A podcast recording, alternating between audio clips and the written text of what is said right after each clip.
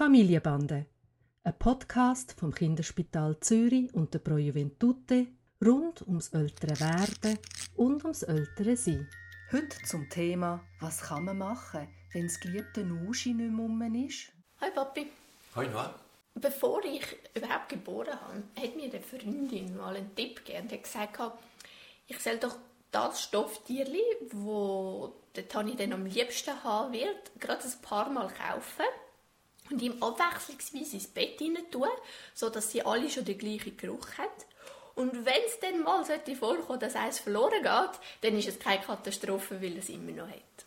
Irgendwie bin ich dann auch an die ganze Sache so an, wenn ich das Gefühl habe, ja, also ich gebe ihm jetzt halt einfach zur Auswahl, was er hat und er entscheidet dann, welches coolste ist. Aber ehrlich gesagt funktioniert das ja gar nicht so. Ich kann das völlig steuern, habe ich das Gefühl. Also wenn ich ihm jetzt das eine Stofftierli oder äh, vielleicht entscheide ich mich dafür, dass es ein Stoffwindeln ist, ein Nuschi, wenn ich ihm das immer wieder gebe, er wird das Coolste finden. Und ich bin mir ein bisschen am überlegen, ob das überhaupt Sinn macht. Also soll ich ihn so abhängig machen eigentlich von einem Tierli oder von einem Stückchen Stoff? Ich weiß, es beruhigt ihn, aber eben, nachher gibt es vielleicht mal eine Katastrophe, wenn wir es verlieren oder vergessen.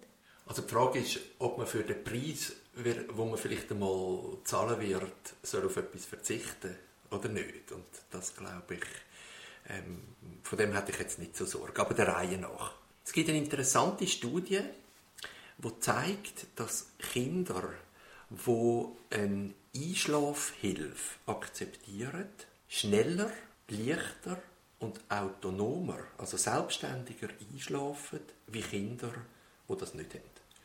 In dieser Studie geht es um Noki oder nicht. Es geht auch Kinder, die den Daumen ins Maul nehmen. Oder wenn man jetzt das auf deine Frage her anschaut, auch, wo ein, ein Nuschi oder ein Tierli akzeptieren. Übrigens hat es einen berühmten Kinderpsychiater gegeben, der hat Winnicott geheissen, der hat das Übergangsobjekt genannt. Und Übergangsobjekt heißt von Mami, also von der Brust oder vom Shoppen, in die Selbstständigkeit ohne nichts. Und das ist es auch. Obwohl ich weiß von einigen Erwachsenen, die noch ihr äh, Stofftierchen von früher noch gerne bei, bei sich im Bett haben.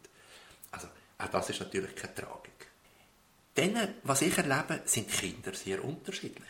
Also es gibt Kinder, die ist es genauso wie du sagst, die nehmen das, was man ihnen vorsetzt und das Tierli oder das Nuschi wird nachher zum Hauptübergangsobjekt.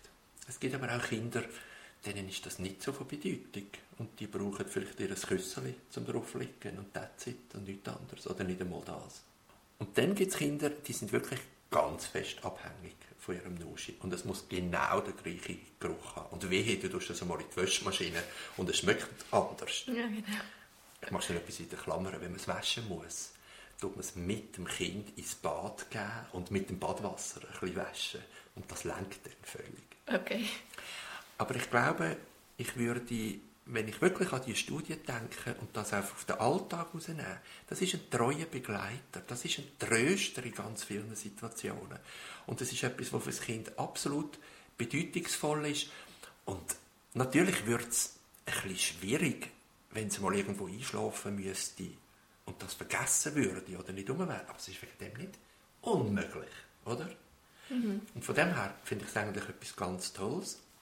Ich finde es auch toll, dass man dem Kind etwas anbietet und dann dürfte Tani selber auswählen, ob er etwas braucht, in welchem Maß er etwas braucht und was von diesen Angeboten er braucht. Also eigentlich ist es wirklich eine wertvolle Hilfe zum selbstständig werden, auch wenn es im ersten Moment eigentlich gerade umgekehrt scheint. Also ich habe wirklich das Gefühl, ich, ich ähm, führe ihn in eine Abhängigkeit, aber es macht Sinn, was du sagst es hilft ihm zum selbstständig einschlafen, sich bis zu einem gewissen Grad von uns Eltern abzulösen. Und das gibt ihm natürlich ganz ein anderes Bild, das stimmt.